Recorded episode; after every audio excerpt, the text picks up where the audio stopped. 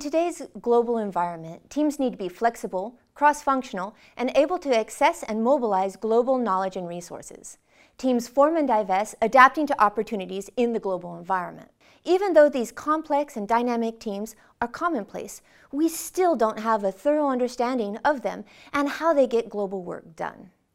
To address this issue, we used Edmondson's teaming approach to study the dynamic nature of global teams in the complex matrix structure of a large multinational organization.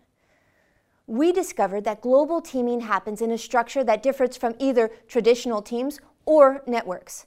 We call this structure a meta team and organized our research around the question how do meta teams facilitate global work? We found that meta team structures provide a space where team, temporary teamwork is coordinated with an ever-changing mix of collaborators. In these teams, a shared space of reference enables effective teaming through common mindsets and operational practices that are linked to specific, a specific purpose, in this case, a client account. The shared space of reference reminds those who work in multiple teams of the specific priorities and behavioral expectations in a given meta team.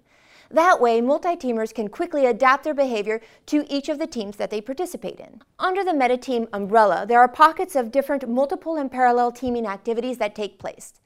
Member stability, clarity, focus of attention, and boundedness change based on the nature and the needs of a given activity or task.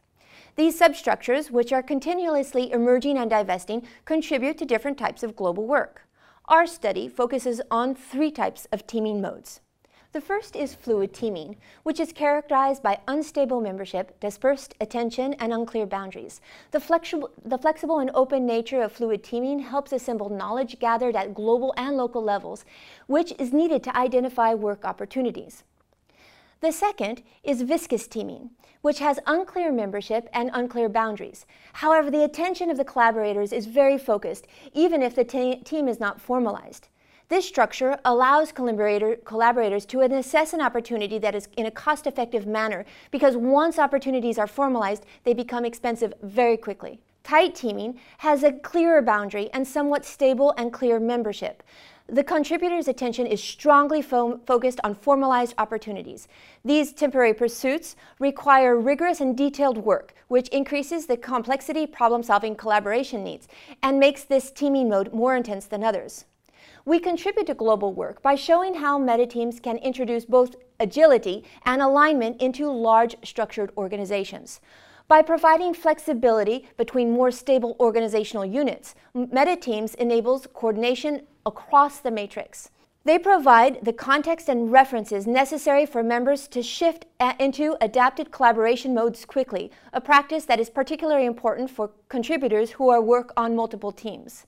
We show that multiple and parallel pockets of teaming allow meta teams to handle multiple and complex global tasks that require different dynamic team arrangements and do this simultaneously while ensure, ensuring coordinated communication. Managers rely on dynamic global teams to manage the need for flexibility in organizations and global resource management. However, little information provides insights on how to function effectively in such environment, environments.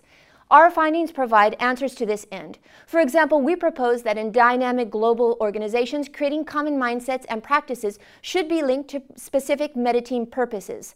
This is more effective than creating and reinforcing team or organizational cultures. The idea of culture relates to a process merging over time and requires some degree of member identification. In contrast, the meta team shared space of reference is much more operational, aligning mindset and practices with a particular pur purpose, which facilitates dynamic collaborative, collaborative efforts without the need for a shared identity.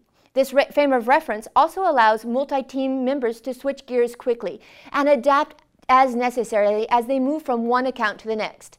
In other words, shared space of references allow for dynamic collaborations in rapidly changing context and that team and organizational cultures do not. Finally, meta teams allow for behavior complexity, or the diversity of behaviors that are needed to overcome the challenges of geography, national culture, fluidity, and multi-team participation that are found in today's global organizations.